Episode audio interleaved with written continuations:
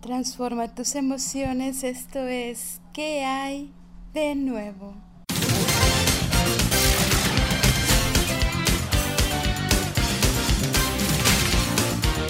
Hola, hola mis amigos, ¿qué hay de nuevo? Qué gusto poder acompañarte nuevamente a lo largo de esta transmisión.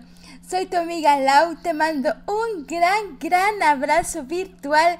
Gracias por sintonizar Orad Radio, la señal viva www.oradmultimedia.org. Te recuerdo que puedes escucharnos también a través de la plataforma de Spotify y también a través de Facebook de la página de Orad Multimedia. Me encantaría poder mandarte un gran abrazo virtual, saber qué temas te gustaría que podamos tratar en este tu programa. Así que puedes enviarme un mensaje a través del Instagram. Me puedes encontrar como Lau Ortiz. ¿Y qué hay de nuevo, chicos? Oye, ¿qué onda con el después? Ese es el tema del día de hoy. Y después hablamos, después lo hago, después estudio, después eh, hago la tarea, después le hablo, después, después, después. Siempre, siempre va a haber un después. Después lo termino, después le explico, Ay, después vemos ese tema. Ay, después lo planeo. Ay, después lo reparo. Después, después, después. ¿Qué onda con el después? Ese es el tema del día de hoy. No te lo puedes perder. Puedes compartir también para que otros lo escuchen. Si conoces a alguien que constantemente está postergando cosas, invita a que escuche este programa. Es más, compártelo y dile, oye, escucha ese tema porque está muy interesante. No te lo pierdas. ¿Qué onda con él después? Esto es, ¿qué hay de nuevo? Ya volvemos.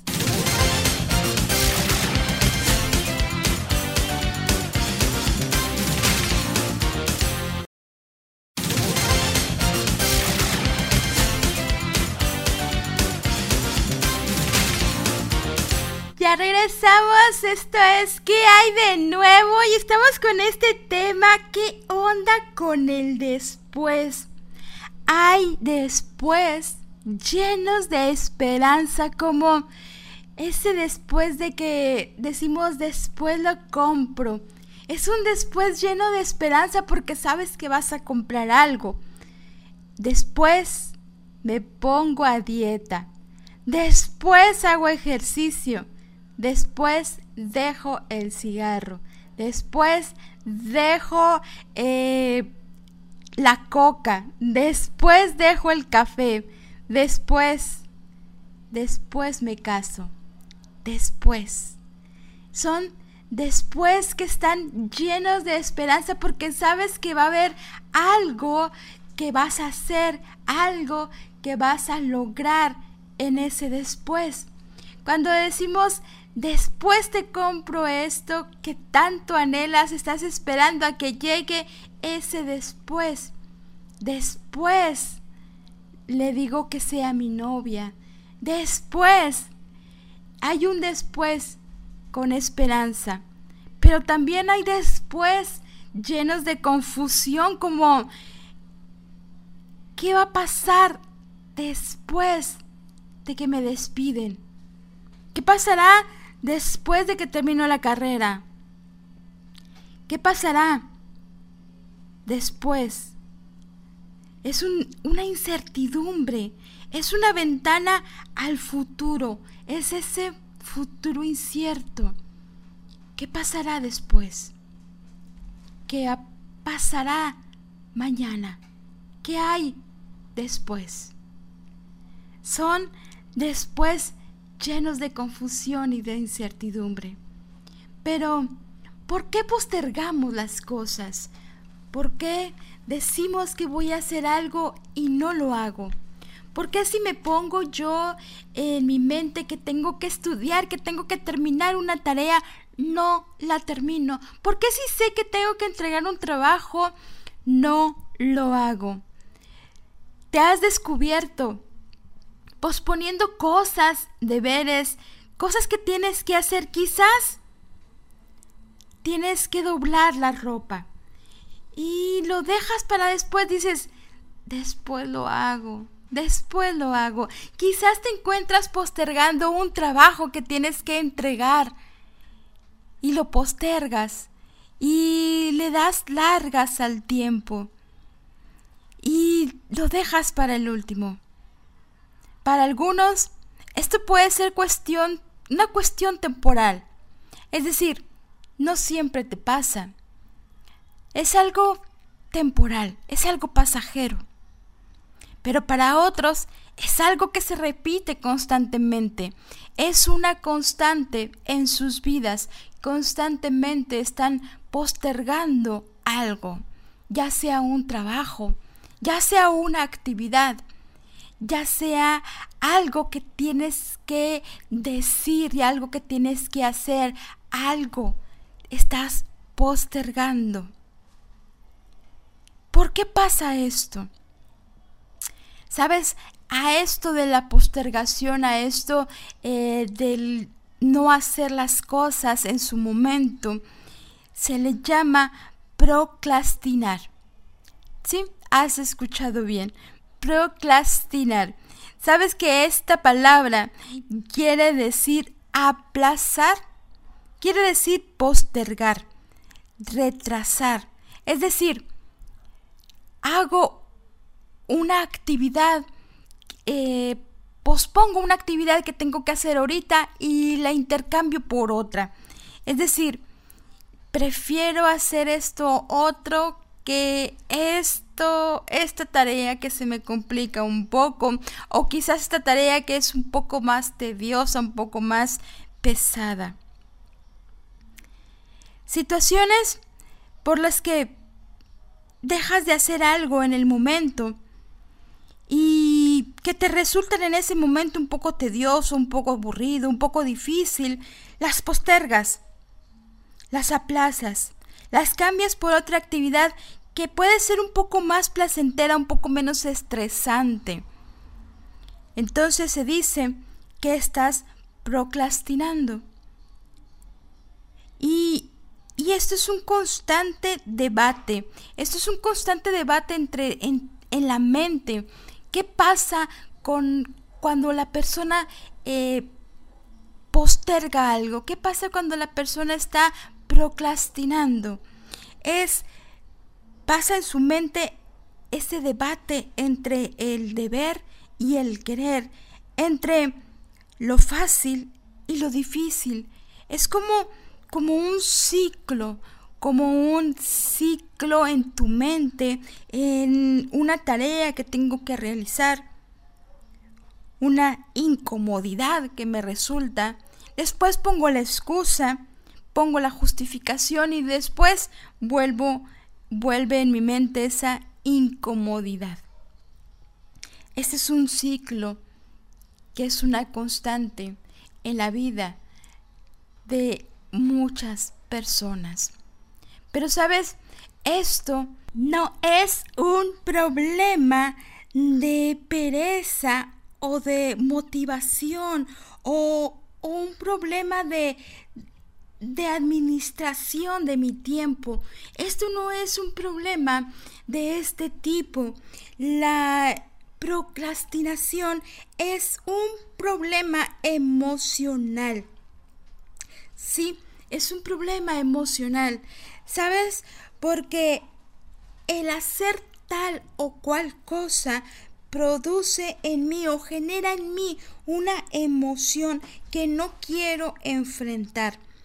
Es decir, me cuesta enfrentarme a esa emoción y entonces evado esa emoción y acabo por evadir el dolor o esa emoción que me está produciendo y la cambio por otra emoción más agradable.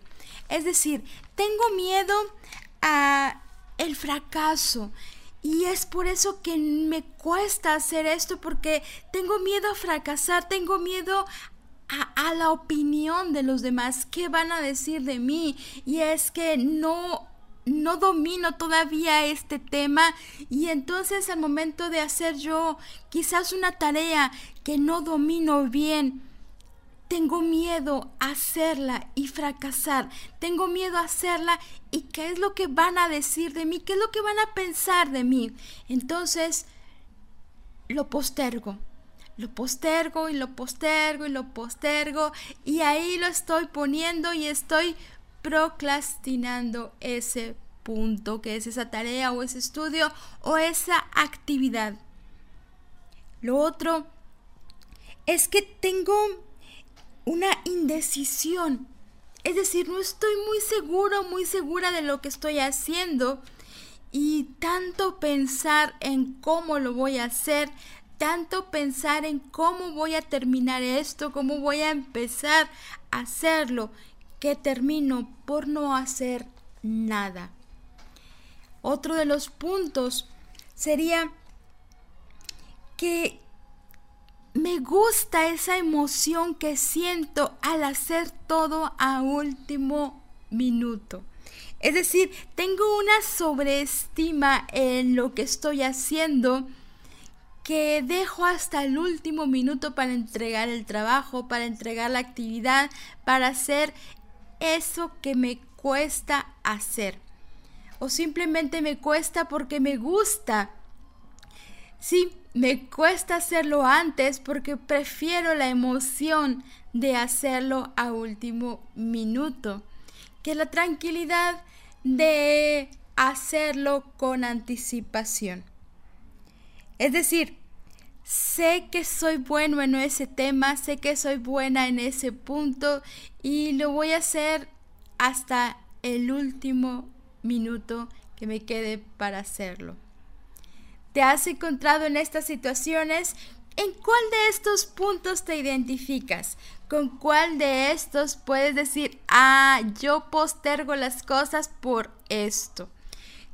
¿Cuál es el punto clave en tu vida? ¿Por qué tiendes a postergar? ¿Por qué tiendes a aplazar las cosas que tienes que hacer. ¿Te has identificado con alguno de estos tres puntos? Es bien importante que nos identifiquemos en alguno de estos tres porque así podemos encontrar la solución para dejar de procrastinar. ¿Quieres dejar de hacerlo? ¿Quieres dejar de procrastinar? Pues entonces no te vayas porque aquí te voy a decir cómo dejar de procrastinar. Ya volvemos, damos un corte.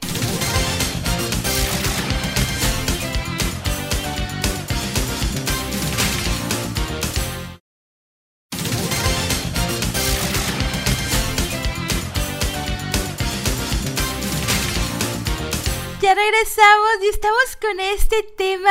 ¿Qué onda con el después? Procrastinar. Y decíamos, ¿cómo dejar de procrastinar? Bien, pues hay, la primera solución es definir qué es esa emoción, como te habíamos dicho, como te había dicho, es una emoción. Yo evito esa emoción. Al momento de hacer ese trabajo me produce una emoción. ¿Qué sentimientos produce en mí? Y entonces puedo cambiar esa emoción por una emoción más agradable. Necesito perdonarme también por dejar o por no hacer las cosas en su momento, porque muchas veces dejo de hacer algo y después yo mismo, yo misma me estoy eh, juzgando y me estoy atacando y estoy diciendo es que por qué no lo hiciste, es que tenías que hacerlo y somos nuestro verdugo. Deja de ser tu juez y simplemente di, ok, no pasa nada, volvemos a empezar. Recuerda que Dios tiene sus misericordias que se renuevan cada mañana y entonces, ¿por qué no renovarnos nosotros mismos también cada mañana con un pensamiento nuevo, con una actitud nueva? con una disposición nueva a hacer las cosas, con una disposición a aprender cosas nuevas y a empezar de nuevo, a empezar aquello que estoy aplazando. Cuanto más pronto empieces a luchar con la procrastinación, mejor te va a ir, mejor y, y más rápido vas a vencer eso y más pronto vas a ir avanzando. Y revestíos del nuevo, el cual conforme a la imagen del que lo creó, se va renovando hasta el conocimiento pleno. Colosenses 3:10. Revestíos de ese nuevo yo, de esa nueva imagen que Dios quiere poner en tu vida, dejando de procrastinar y hacer las cosas en el momento, en el momento preciso, a la hora correcta, en el nombre de Jesús. Otra cosa que podemos hacer es cambiar nuestro entorno. Muchas veces nuestro pensamiento es de que, ay, qué aburrido hacer esto. Bueno, pues entonces cambia tu entorno, haz algo un poco más divertido, un ambiente, crea un ambiente más agradable a la vista, crea un ambiente más agradable para poder empezar a trabajar. Si se te dificulta empezar a hacer ejercicio, pues entonces Crea un ambiente cómodo. ¿Qué es lo que te agrada? Si te agrada mm, este salir al parque, pues entonces sal. Sal al parque, no te limites, no te quedes de que si no lo hice a una hora ya no lo voy a hacer. No, no hagas eso. Si tú te pones un horario pero no cumples con ese horario, busca otro horario. Lucha con tu mente. Tu mente te va a decir, no, ya no lo hagas porque ya es tarde. Pero tú vas a decir, de aún, aún así, lo puedo hacer. Y empieza de poco y continúa y vas a ir dejando de procrastinar. Elige una tarea más difícil ¿sí? Elige la tarea más difícil. Si tienes cinco tareas que hacer, elige la tarea más difícil para empezar. Porque si eliges la más fácil, terminarás aplazando la más difícil. Empieza por lo más difícil y verás a menudo las tareas que aparentemente son más difíciles no son, en realidad no lo son. En realidad solamente es una apariencia y cuando las empezamos a hacer te darás cuenta de que no era tan difícil como se veía. Recompénsate, date una pequeña recompensa cada vez que logres terminar una actividad. Recompénsate con pequeñas cosas que te pueden agradar y que te van a ayudar a seguir motivándote. Recompénsate con pequeñas cosas. Este punto me encanta porque es la regla de 15 minutos y me fascina, ¿sabes por qué? Porque es poner un cronómetro y decir, ok, esta actividad la voy a hacer en 15 minutos y lo vas a hacer. Cuando termines esa tarea, verás que ni siquiera te diste cuenta del tiempo. Y si en realidad lo hiciste, ok, tómate 15 minutos para descansar. Y después otros 15 minutos para hacer otra actividad. Es la regla de 15 por 15. 15 minutos de trabajo, 15 minutos de descanso y verás que vas a ir avanzando y ya te vas a dar cuenta que el tiempo pasa volando. Y después ya ni siquiera vas a tomar esos 15 minutos, lo vas a hacer por ti mismo o por ti misma. Usa la regla del 15 por 15. Otra cosa que puedes hacer es dividir tus tareas en varias partes. Pero para esto necesitas antes escribir tus actividades. Desde que te levantas hasta que te vas a volver a dormir de nuevo. Todas tus tareas y todas tus actividades rutinarias. Todo escríbelo. Esto es organizar tu tiempo vas a poner todas las actividades a la hora que lo tienes que hacer y vas a tratar de cumplir con ese horario. Y entonces vas a poder dividir tus tareas en varias partes. Es decir, si tengo 10 actividades que hacer en el día, ok, las divido. Esta actividad la hago en la mañana, esta media mañana, esta media tarde, esta en la noche y así acabarás por terminar toda la organización que tengas y nada te va a quedar pendiente. Y si tú te identificaste en el primer grupo, que es el miedo al fracaso, tener miedo a lo que los demás opinan de mí o quizás el miedo a hacer algo y equivocarme.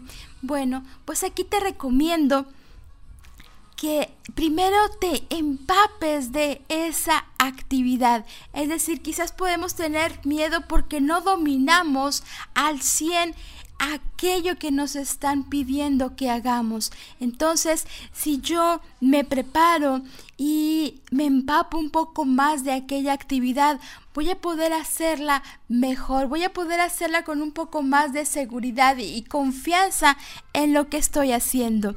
Si te identificaste en el, en el grupo de los que tienen esa indecisión, esa este no saber qué hacer o no saber cómo hacerlo, pues te recomiendo que subas un poquito más el nivel de responsabilidad. Si estás en ese punto 3 de los que aman esa emoción de entregarlo todo a último minuto, pues a ti te recomiendo en específico esta actividad de 15 minutos. Esto te va a ayudar a presionarte un poco y a sentir esa adrenalina, a sentir esa emoción de que lo estás haciendo a último minuto. Estas fueron las sugerencias de procrastinar para evitar procrastinar. Ya volvemos, vamos a un corte. Esto es ¿Qué hay de nuevo?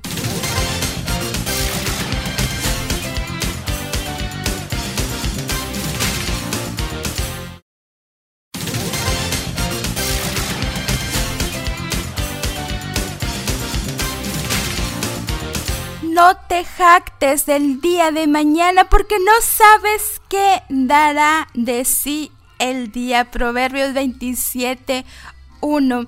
Qué interesante que la palabra de Dios nos dice, no dejes para mañana, hazlo el día de hoy. Fíjate que Jonás tenía un llamado.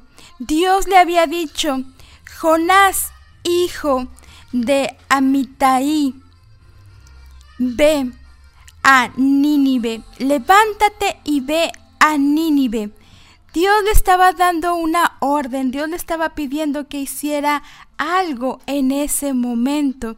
¿Y qué hizo Jonás? Jonás se levantó y en vez de ir a Nínive fue a Tarsis. Jonás no hizo lo que se le estaba pidiendo. Jonás procrastinó. Jonás postergó aquella petición que Dios le estaba diciendo. Qué interesante si analizamos eh, a Jonás. Jonás tenía esta eh, emoción, sentía esto en su corazón y no quería enfrentar aquello que Dios le estaba pidiendo.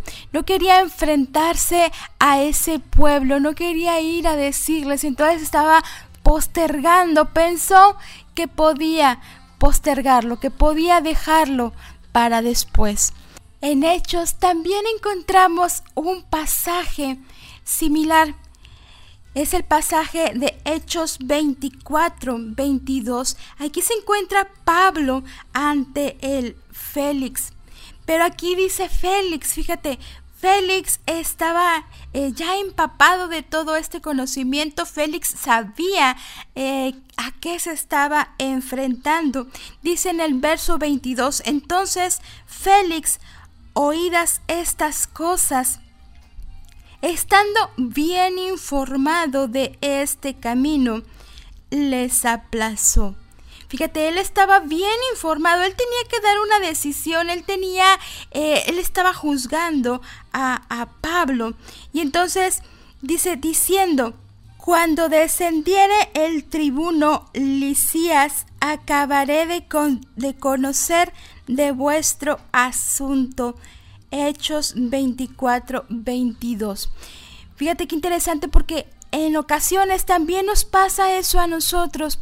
Nos están pidiendo una respuesta o nos están pidiendo que digamos algo y lo aplazamos y le damos largas al asunto y no terminamos de resolverlo.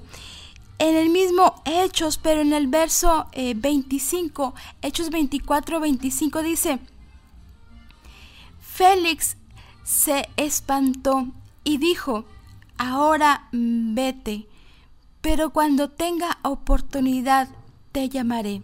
Y esto porque Pablo le estaba diciendo acerca de la justicia, del dominio propio y del juicio venidero. Pablo le estaba explicando todas esas cosas, pero Félix dice que se espantó y dijo, después, tendré la oportunidad después. Esa oportunidad no llegó porque después hicieron el cambio y Félix se, se fue y entonces fue cambiado por, por Festo. Eh, el punto es este, ¿cuántas oportunidades se nos han ido por aplazar? ¿Cuántas oportunidades hemos dejado de largo por aplazar las cosas, por no decirlo, por no eh, terminarlo a tiempo. La procrastinación es el enemigo de las oportunidades. Recuerda esto, la procrastinación es el enemigo de las oportunidades. ¿Cuántas oportunidades has perdido por procrastinar? ¿Cuántas oportunidades se te han ido porque no has terminado aquello que tenías que hacer? Porque no has concluido aquel tema, porque no te has atrevido a hablar de aquello, porque no has podido enfrentar ese miedo, esa inseguridad, porque no has podido dominar esas emociones. Procrastinar es el enemigo de las oportunidades. Y volviendo el ángel de Jehová la segunda vez, le tocó diciendo, levántate y come, porque largo camino te resta. Se levantó, pues, y comió, y bebió, y fortalecido con aquella comida, comió, caminó cuarenta días y cuarenta noches hasta Oreb, el monte de Dios. Y ahí se metió en una cueva donde pasó la noche. Y vino a él palabra de Jehová, el cual le dijo, ¿qué haces aquí, Elías? Elías tenía una tarea. Elías tenía que seguir caminando, pero Elías se detuvo. Y entonces Dios le dice, ¿qué haces aquí? ¿Qué haces aquí? Vemos en el pasaje, en el verso 15, esto es primera de Reyes 19, y estamos en el verso 15. Y le dijo Jehová, ve, vuélvete por tu camino, por el desierto de Damasco. Ve y vuélvete por tu camino. ¿Sabes? Dios nos va a levantar y Dios nos va a volver a enfocar ese camino, nos va a llevar a que tomemos nuevas fuerzas, a que renovemos nuestro ser, a que podamos juntos vencer el procrastinar, a que juntos podamos dejar de aplazar. Dios te dice, ¿qué haces ahí? ¿Qué estás haciendo ahí? Vuelve, vuelve a tomar aquello que estabas empezando. Termina tu tarea, termina de hacer esta actividad, termina de hacer aquello que estás aplazando. Tú puedes postergar, pero el tiempo no lo hará. Y el tiempo perdido nunca regresa. Recuerda, el tiempo perdido nunca regresa. Revestíos, revestíos del nuevo hombre, el cual conforme a la imagen de quien lo creó, se ve renovado. Renuévate, renuévate en Jesús. Revístete de esa fortaleza de Dios. Revístete de ese nuevo ánimo, de esa nueva confianza, de esa seguridad en que lo puedes hacer. Confía, confía en Jehová y confía en que puedes dejar de procrastinar. Esto fue ¿Qué hay de nuevo? Nos escuchamos en el siguiente lunes. Y no te olvides, sonríe, porque Jesús te ama.